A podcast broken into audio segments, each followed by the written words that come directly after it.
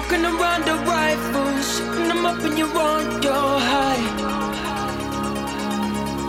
You get stuck with the pins and the needles in their side.